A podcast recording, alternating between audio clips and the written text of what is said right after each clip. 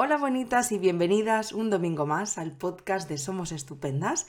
Hoy vamos a hablar de un tema del que estoy segurísima que habéis escuchado hablar en más de una ocasión y que puede ser que como yo no sepáis muy bien a qué nos referimos, a qué se refiere y de qué forma pues nos vinculamos con estas personas y puede afectar que nos vinculemos con estas personas. Estoy segura de que ya lo habéis visto en el título y que, y que ya sabes, ¿no? Que vamos a hablar de las personas narcisistas. Pero antes eh, me gustaría que conocierais a Irene, porque además es el primer podcast que grabamos juntas. Ella forma parte del equipo de psicólogas de Somos Estupendas y estoy muy feliz de grabar contigo. Hola Irene, buenos días. Buenos días, ¿qué tal? Súper contenta de, de estar aquí. Y yo con muchas ganas de grabar contigo. Llevaba mucho tiempo diciendo, ¿qué puedo grabar con Irene? Hasta que al final se me ocurrió este temazo. Sí, la verdad es que es un temazo y, nada, súper agradecida porque tenía ganas de coincidir contigo también en, este espacio.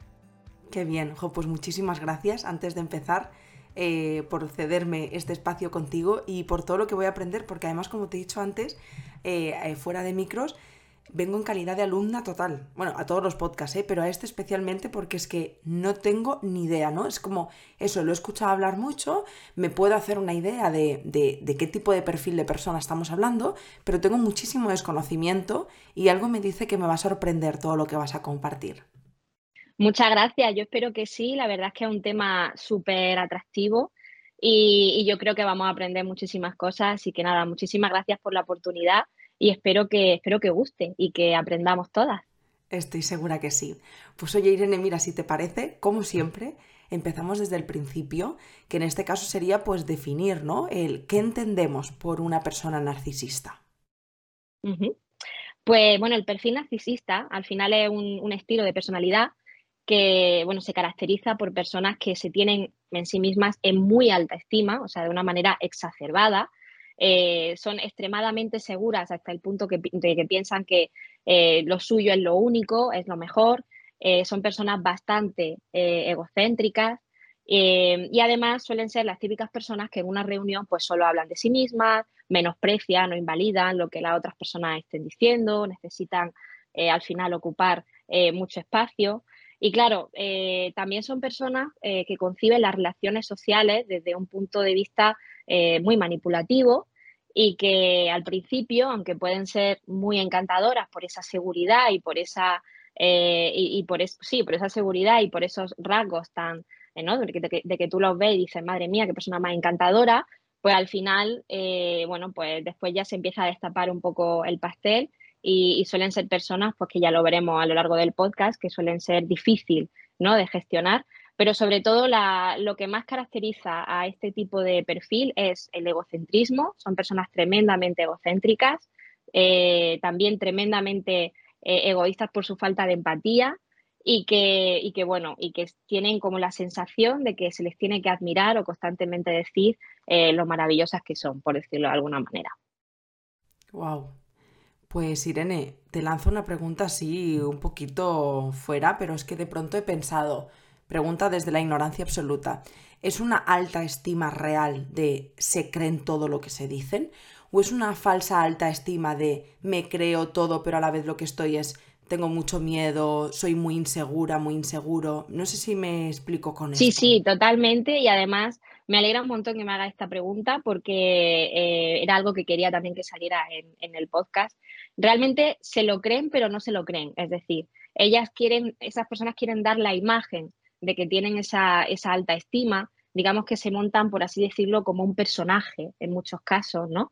Em, hay casos en los que sí que se pueden llegar a creer que son así, pero hay otros muchos donde el narcisista es una persona vulnerable realmente, que se ha creado como, como el papelón de que son personas eh, capaces de, todo y que son personas que quieren demostrar continuamente porque necesitan esa admiración. O sea, eh, el punto es que la persona narcisista necesita ser admirada, necesita que los demás continuamente eh, le refuercen. Entonces, para eso tienen que fingir en muchos casos, como tú dices, que esa alta estima es real, aunque en muchos casos eh, al final están sostenidas, en, esa, alta estima está sostenida en algo muy débil y que realmente se le cae sistemáticamente, pero continuamente la recomponen de alguna manera eh, para evitar que eso, que eso surja.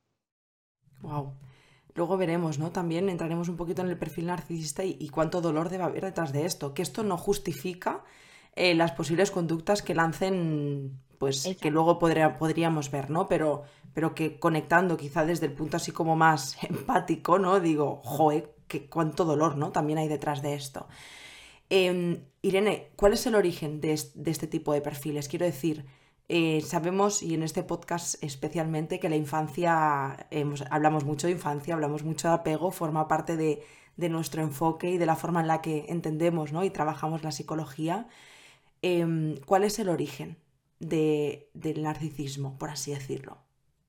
Pues realmente eh, hay muchas discusiones a nivel, eh, digamos, científico, a nivel profesional, pero sí que hay un consenso de que, como, estamos hablando en la infancia, es, eh, juega un papel fundamental el tipo de apego, ¿no? El apego al final es la vinculación que tenemos con las personas y los primeros, las primeras manifestaciones de apego van a ser esencial para configurar un perfil narcisista. Y en este sentido nos podemos encontrar, nos podemos encontrar perdón, como dos principales eh, tipos de apego. Por un lado, nos encontramos un apego eh, súper eh, protector, es decir, los típicos padres o madres que meten al niño o a la niña en una burbuja y la sobreprotegen, o sea, no tienen, siempre le hacen ver que son maravillosos, que son estupendos, que nunca tienen culpa de nada, eh, que luego llegan a la adolescencia y lo mismo, no, tú es que el profesor o la profesora seguro que te ha dicho esto porque no tienen idea, ¿no? Este tipo de cosas eh, de, decir, no, no, tú eres eh, el ser más maravilloso de la tierra, no vamos a dejar que te pase nada. Y al final son niños, niñas que no se enfrentan a la frustración, no se enfrentan a los límites, no se enfrentan a un no. Entonces, en el momento en el que eh, juegan eh, con otros niños y de repente ven que no todo sale como, como, a ellos les gustaría, pues de repente, claro, pues tienen rabietas cuando ya son adolescentes, enfados eh, de manera muy abrupta. Y claro, al final tienden también a idealizar de alguna manera la relación que tienen con, con, sus progenitores, con sus progenitoras, porque claro, piensan que, que son los mejores y que son los únicos que le van a entender, cuando evidentemente lo único que han hecho ha sido, en ese sentido, meterle en una burbuja donde no se relacionan eh, con el mundo real, ¿no? Por decirlo de alguna manera.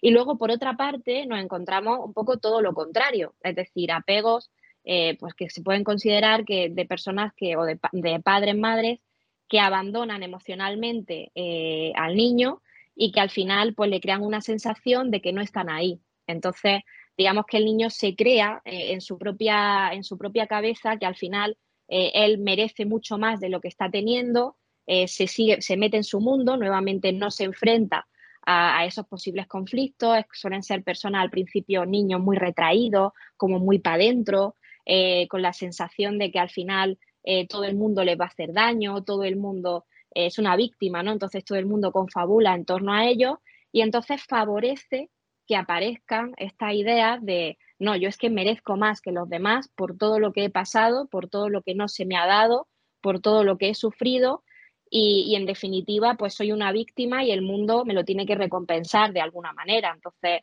es un poco este, este modo operandi, ¿no? El que tienen. Tanto en un caso como en otro, eh, aunque sean casos aparentemente, por decirlo de alguna manera, extremos dentro del continuo, podemos observar que al final no hay un contacto real de, ese niño con la realidad, ¿no? Es decir, em, el, apego, un apego, digamos, seguro, fomenta que al final eh, los niños conozcan los límites, conozcan el amor, conozcan el cariño, conozcan la frustración de una manera acompañada, sostenida, pero que al final lleguen a un punto en el que entiendan la empatía, cómo funciona el mundo y demás. Las personas con un perfil narcisista suelen tener un origen en el que ese apego eh, pues no se ha dado de, manera, de una manera apropiada y, y, que fomenta ese egocentrismo que todos llegamos, que todos tenemos en la infancia, porque al final los niños, las niñas, ¿no? Cuando crecemos, eh, vemos el mundo limitado, ¿no? El mundo es nuestro, por decirlo de alguna manera, y poco a poco nos vamos enfrentando al no, nos vamos enfrentando a que nos digan que, eh, pues que, bueno, pues que no todo es como nosotros nos gustaría, que, que al final cometemos errores, que al final nos caemos, nos levantamos, ¿no?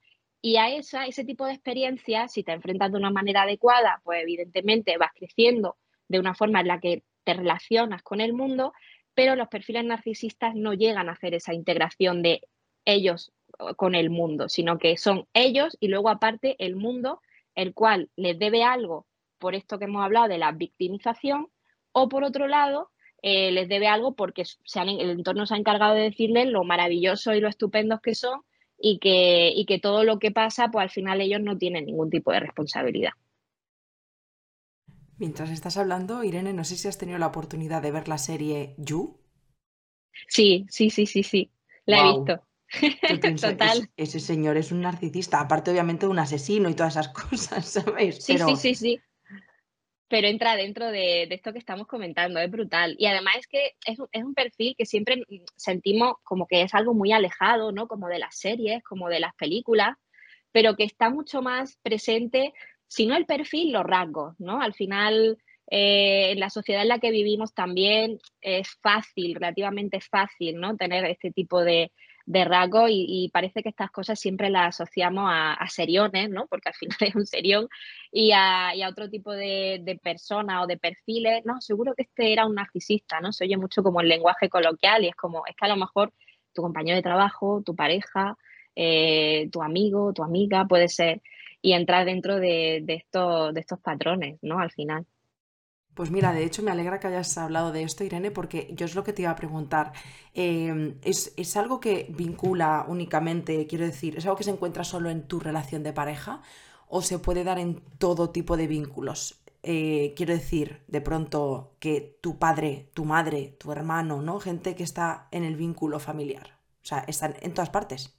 En todas partes, por supuesto. O sea, te puedes encontrar con compañeros de trabajo que digan, además, de hecho, em, hay narcisistas que están dirigiendo empresas, corporaciones, eh, todo tipo de, los podemos encontrar en todo tipo de trabajo y es muy difícil lidiar con ellos, ¿no? Porque al final todo lo que hacen supuestamente es lo correcto, todo lo que hacen está bien. Son personas, y esto es importante, que la crítica la van a percibir siempre como un ataque. O sea, en el momento en el que estás confrontando con ese, como hablábamos antes, con ese castillo que, al final ellos han creado, eh, en cuanto confrontan mínimamente con eso, te echan fuera, ¿no? Te echan fuera y puede ser que incluso en un entorno de trabajo te hagan mucho eh, moving o al final eh, te hagan acoso laboral. También, por supuesto, que los vínculos familiares se puede dar, generando estos vínculos basados en la manipulación, ¿no? Al final es como eh, tu madre o tu padre se vinculan contigo de una manera que te manipulan, que, que te hacen sentir que lo suyo es lo único. Claro, al final esos hijos, esa hija se sienten culpables por esa necesidad de satisfacer y, bueno, ahí surgen patrones también que, tendríamos como para otro podcast, ¿no?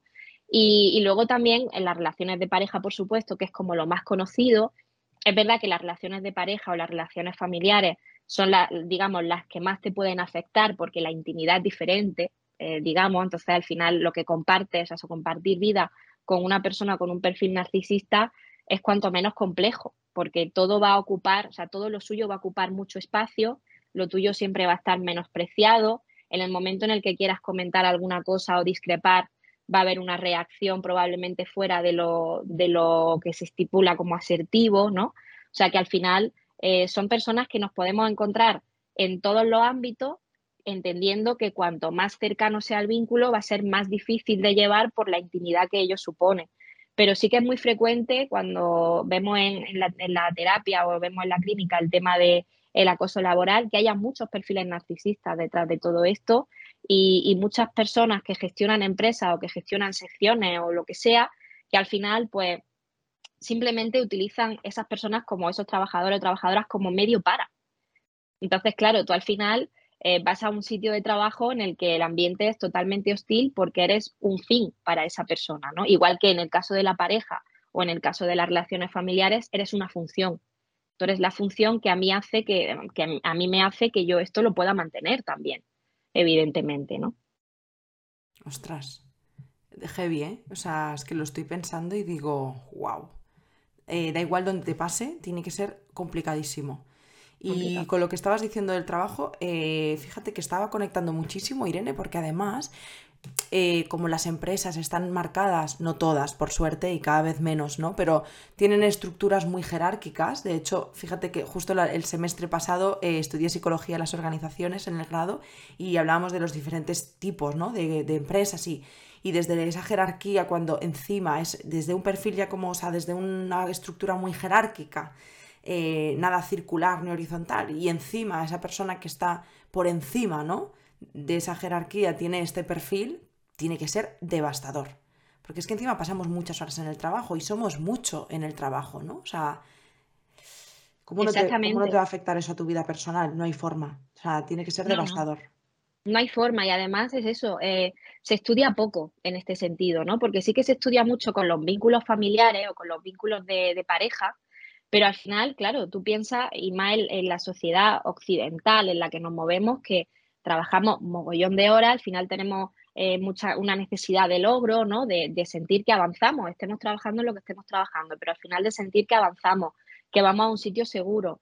Y claro, al final son personas que, de hecho, esta pregunta muchas veces cuando trabajas con gente que ha sufrido acoso laboral, te dicen, pero ¿cómo puede, siendo como es esta persona, cómo puede seguir y cómo la empresa puede seguir teniendo éxito? ¿no? Y dices, claro, porque en el momento en el que eh, sueltan a alguien, cogen a otra persona. Es decir, al final es, una manera de, instrumentalizar un poco las relaciones eh, laborales, porque ellos, o sea, este tipo de perfil lo entiende así, entiende que puede hacerlo, porque es como mi objetivo es este y, el fin justifica los medios, ¿no? Sería un poco el, eh, claro, sería un poco la perspectiva, ¿no? Entonces, claro, a ti como trabajadora te deja en una posición de que cada día vas a que te enfrentes a algo totalmente, o sea, una, una sensación de indefensión, de decir, yo me voy a enfrentar a, a ver a qué me enfrento hoy, a una mala forma, que eso es, digamos, el mejor de los casos, a que de repente haya algo que no haya considerado esta persona que haya hecho bien y me quita de en medio y pone a otro compañero o a otra compañera, o de repente en una reunión te puede dejar en ridículo.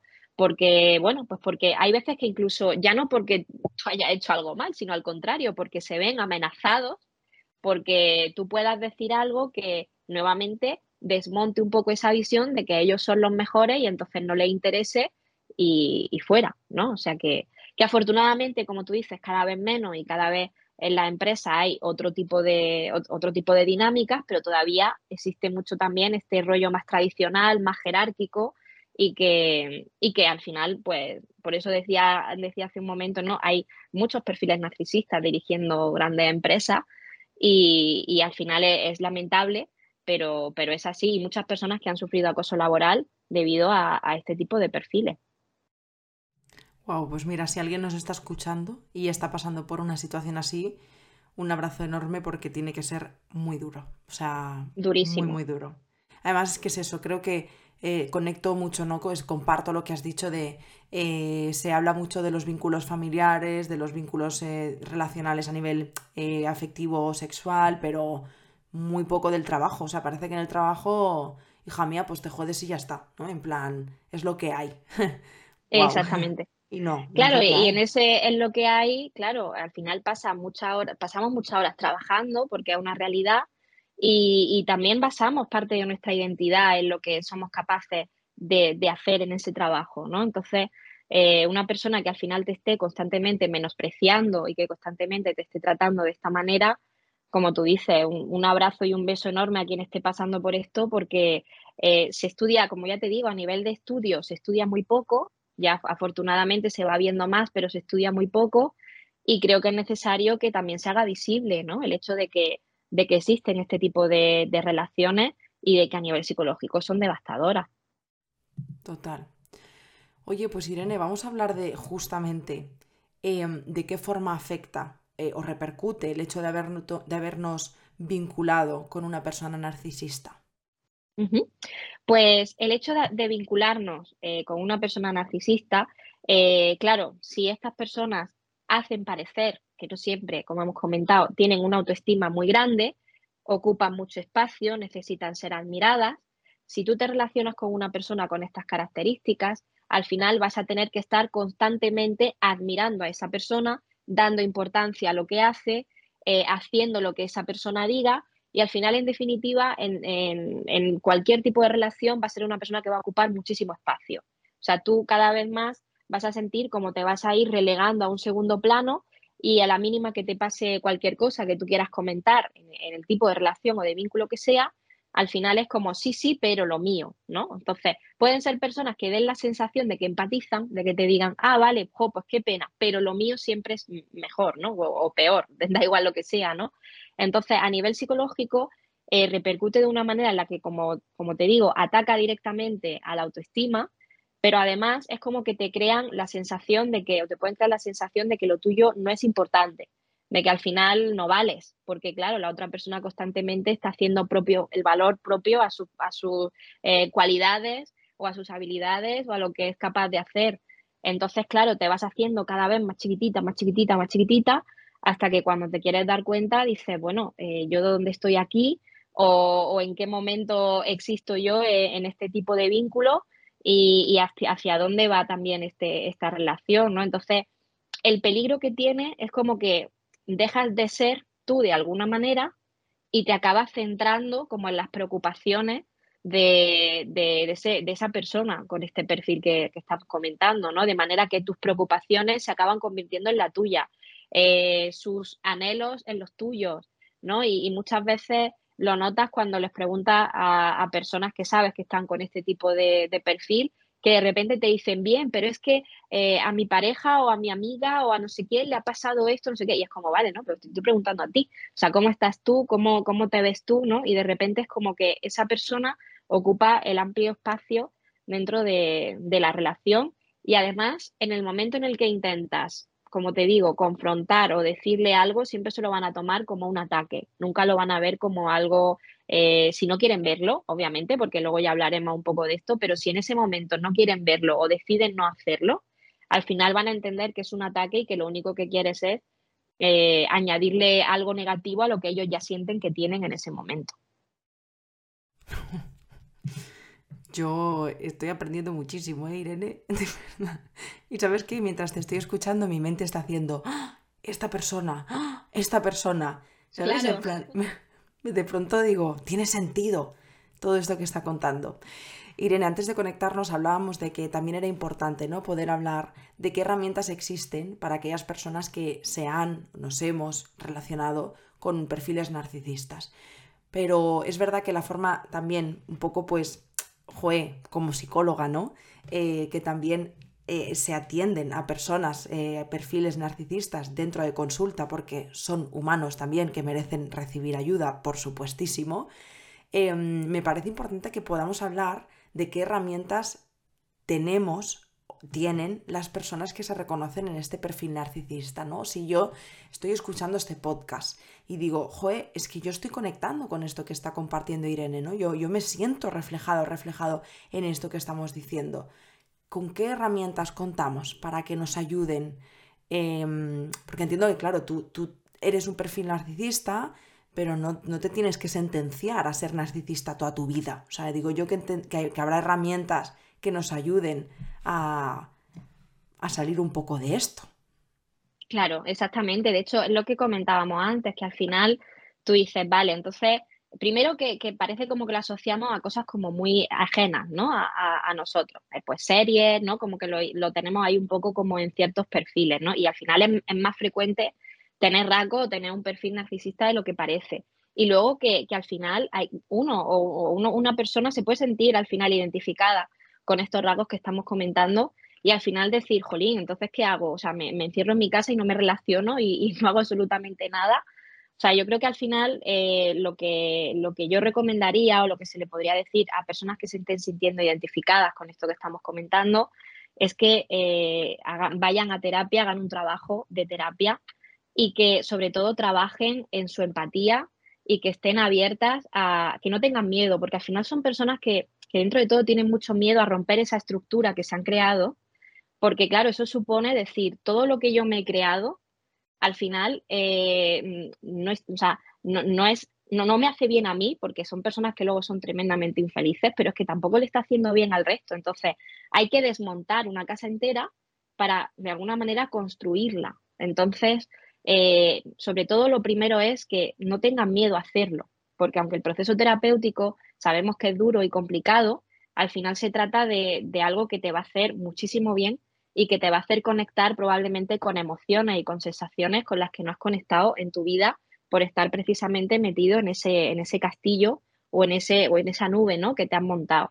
Y sobre todo trabajar mucho también en eso, en la empatía. O sea, hay que trabajar, o sea, tienen, son personas que, eh, que en este tipo de perfiles tienen que trabajar quitando ese miedo desde la empatía e intentando conectar realmente con las emociones y con, la, y con lo que le ocurre también a la realidad, o sea, a la sociedad, o sea, eh, el decir, vamos a ver, deja de pensar un segundo en lo que te pasa a ti y céntrate en lo que le está pasando a tu hermana, a tu amiga, a tu pareja, a la persona, yo que sé, a cualquier persona que tenga al lado, ¿no? ¿Cuál es su realidad? ¿Cuál es la forma en la que la vive? ¿De dónde viene? Eh, ¿Qué le hace actuar así? O sea, porque pides que te entiendan a ti continuamente y que te admiren a ti continuamente, pero eh, intenta hacer ese mismo ejercicio de vuelta, a ver qué pasa, ¿no?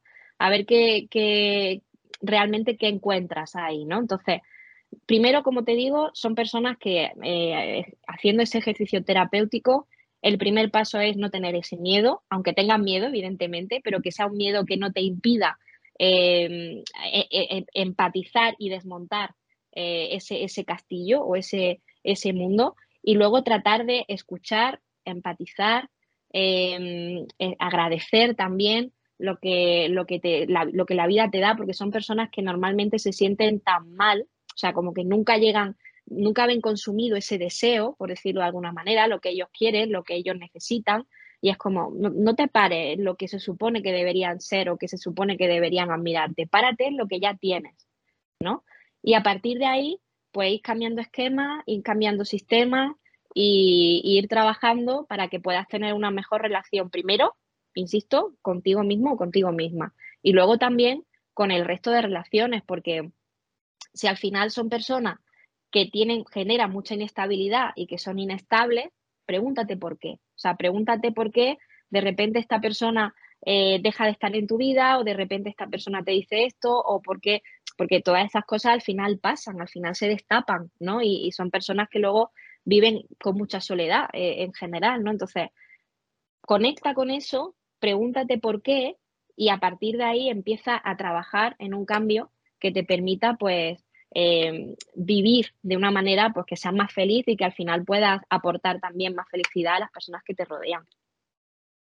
Qué bien, espero que le llegue a esas personitas que, nos estén escuchando, ¿no? Que puedan sentirse reflejadas. Y estaba pensando, Irene, antes de que pasemos a, esta última parte, ¿no? De las herramientas con las que contamos, si, si hemos convivido o hemos tenido una experiencia ¿no? con, un perfil narcisista, sí que hay algo que se relaciona mucho que yo he visto en, internet, ¿no? que es narcisismo y violencia de género. Y a mí me gustaría preguntarte si tienen relación y qué relación tienen. Eh, realmente sí que, sí que es cierto que, hay cierta, o sea, que hay relación, ¿no? Se encuentra que hay muchos rasgos del perfil narcisista que se corresponden con perfiles maltratadores. Pero es importante em, que caigamos en la cuenta de que no son los únicos. Es decir, eh, hay muchas eh, razones y por supuesto hay que tener en cuenta también, y esto sí que me gustaría apuntarlo, que los perfiles narcisistas, y esto sí parece que los estudios concuerdan, se suelen dar más frecuentemente en hombres que en mujeres. Y eso responde también al tipo de socialización al que somos expuestos y expuestas desde la infancia, ¿no? O sea, ¿hay perfiles narcisistas mujeres? Por supuesto, pero es verdad que la gran mayoría suelen ser chicos y eso es porque al final, eh, pues lo que ya hemos visto en otras ocasiones, al final los hombres son creados, ¿no? O, son, eh, se, piensa que son fuertes desde que son pequeñitos, se les transmite un poco esa idea.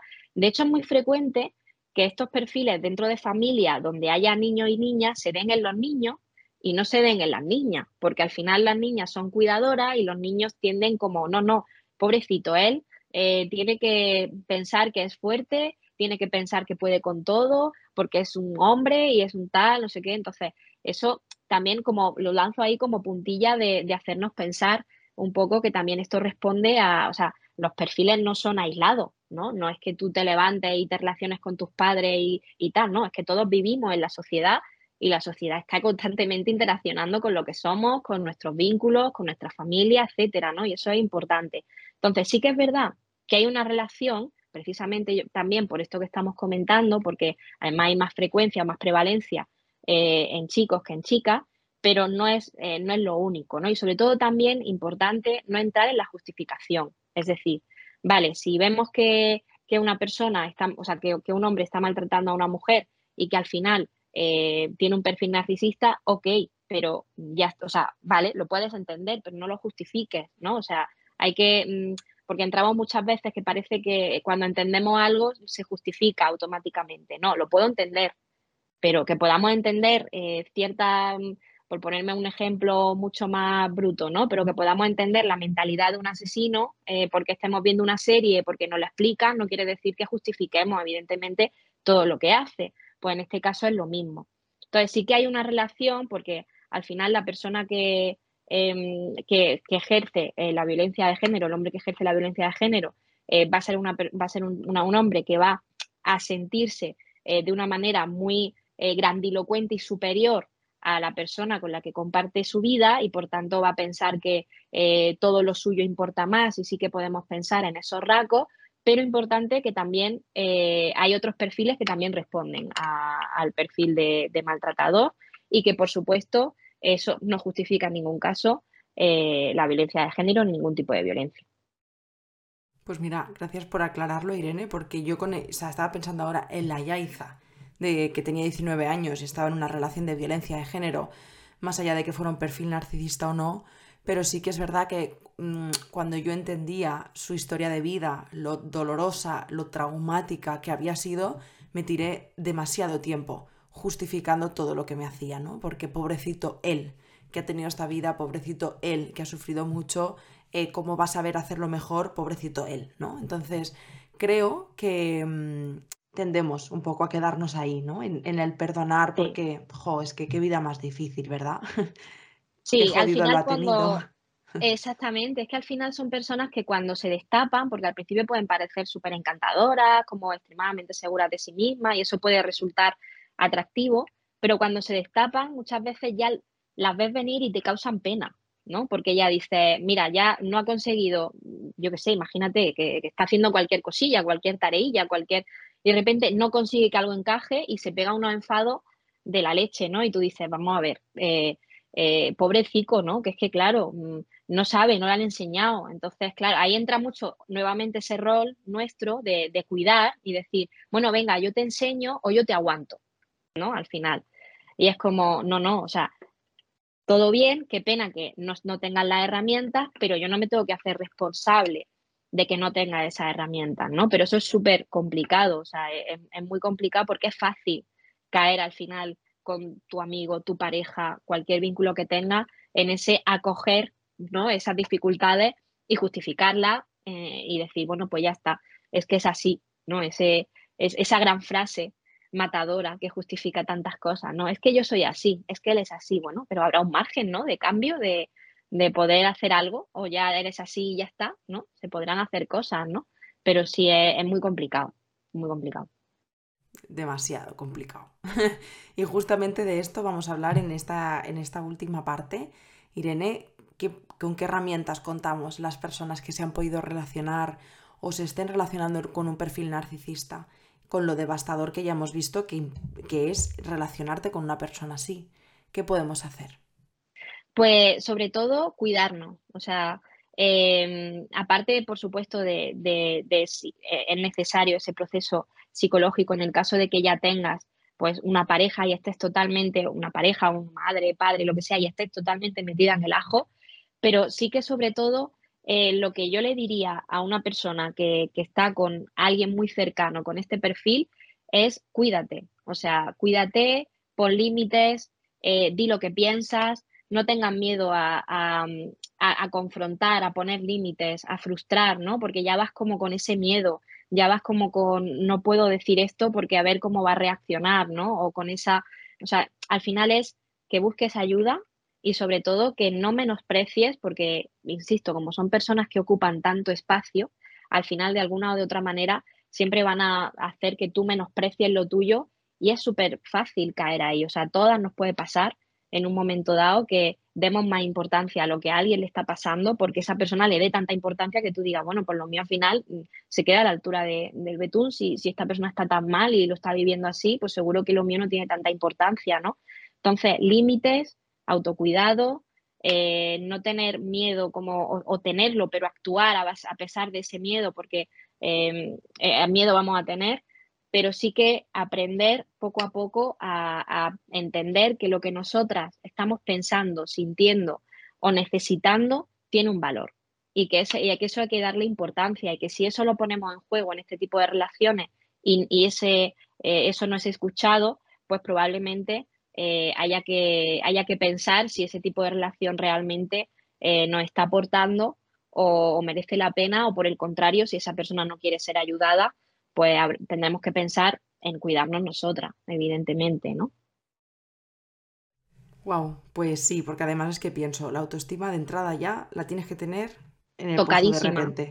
Exactamente, súper tocada. O sea, es que además em, es que es súper fácil. O sea, yo mm, quizá me repito más que el ajo, pero es que es verdad que es súper fácil caer ahí porque Em, un día de repente, imagínate la situación, quedas con, vamos a poner una amiga o un amigo, ¿no? Que, tiene este perfil. Y un día te cuenta su movida. Y tú dices, bueno, ya otro día contaré yo lo mío, porque total, es que el suyo era importante, ¿no? Y al día siguiente te llega con otra movida y tú dices, Buah, es que le pasan tantas cosas, eh, pobrecito, ¿no? Tal, no sé qué, al siguiente día, bueno, ya no le voy a decir nada, le voy a preguntar por lo que le pasó el otro día, porque claro, lo vi tan preocupado que al final, tal, y entonces, con ese ejemplo tan tonto, al final lo que estás haciendo o lo que estamos haciendo es decir, lo mío no tiene valor. Y tú te vas a tu casa con el malestar de, que al final no te puedes expresar o no puedes decir qué es lo que te ha pasado, qué es lo que sientes o qué es lo que necesitas, y la otra persona se, va inflando. Porque es importante entender que esas personas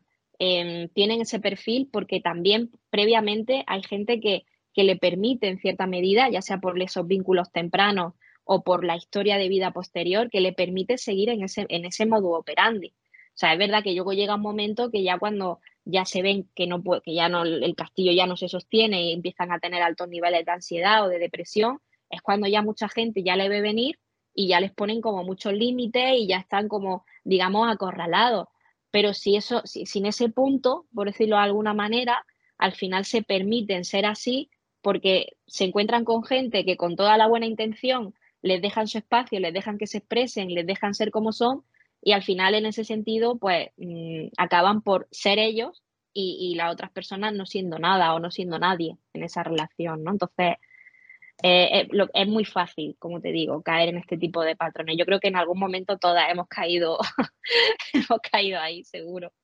Además de verdad, además de verdad. De hecho, fíjate Irene, quiero darte las gracias por todo lo que has compartido porque ya, he dicho al principio que siempre vengo en calidad de alumna, pero hoy especialmente porque estaba, o sea, el desconocimiento que tenía respecto a este tema era muy alto y, he aprendido mucho y no solo he aprendido mucho, sino que llevo todo el podcast pensando, wow, qué importante era hablar de esto, porque si realmente los perfiles narcisistas están ahí, no solo en la serie de You, quiero decir, están ahí en nuestras vidas y es mucho más frecuente de lo que pensamos, ¿quién no se ha encontrado en una situación así, no? Entonces me parece importante que, le demos voz, que hablemos de ello y que les recordemos a esas personitas que le ha pasado que no hay nada de malo en ellas, que es que a todas nos puede pasar realmente. Exactamente, que al final todo, como hemos dicho, todas vivimos en una sociedad donde este tipo de perfiles existen mm. y donde a la que más y a la que menos nos va a pasar el, tener un poco ese este contacto ¿no? con personas que al final tienen rasgos, un perfil o, o lo que sea, ¿no? y que es importante hablar de ello, que es importante eh, decir esto pasa y al final cuando las cosas pasan, se hacen, cuando las cosas se hablan, se hacen más reales y al final es cuando realmente se pueden, se pueden atajar en cierta, en cierta forma. Y además de verdad. Jo, Irene, muchísimas gracias, de corazón. he disfrutado mucho este primer podcast grabando contigo, de verdad. Muchas gracias. Yo también, muchísimas gracias, de verdad, por la oportunidad. Muchísimas gracias.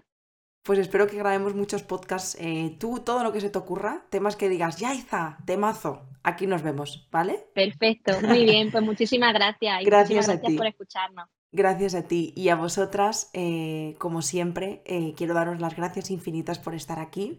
Felicitaros también por guardaros este espacio ¿no? de, autoconocimiento, de escucha, de, abrirnos un poquito más a, conocer sobre salud mental y gracias también por, compartir este podcast si conoces a alguien que crees que le puede venir eh, bien escuchar en, este momento algo así. Y nada más, que nos vemos y nos escuchamos la semana que viene. ¡Chao!